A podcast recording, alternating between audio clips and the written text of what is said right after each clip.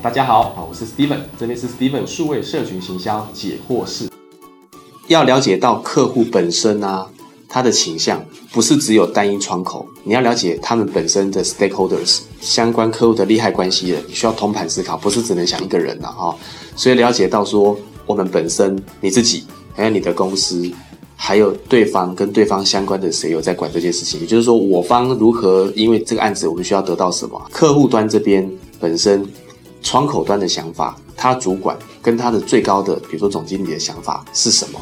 你需要通盘的了解哈，有时候窗口跟主管这上面总经理可能意见不一定一致哦，会是这样哦，所以你需要了解一下他们本身的共识是什么，方向是什么，要求目标是什么，然后对什么事情他们会跳脚，对什么事情他们是非常重视，他们期待案子签给我们公司，你们在做服务的时候，他的期待值是什么？所以前端这边有时候你是接到案子开始执行的时候，你一定要去问前端拿到案子的可能是业务端或者是 pass 给你的主管，你需要了解一下。就是客户期待值，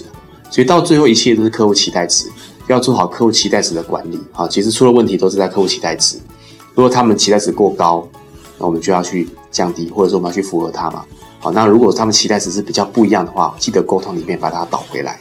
谢谢。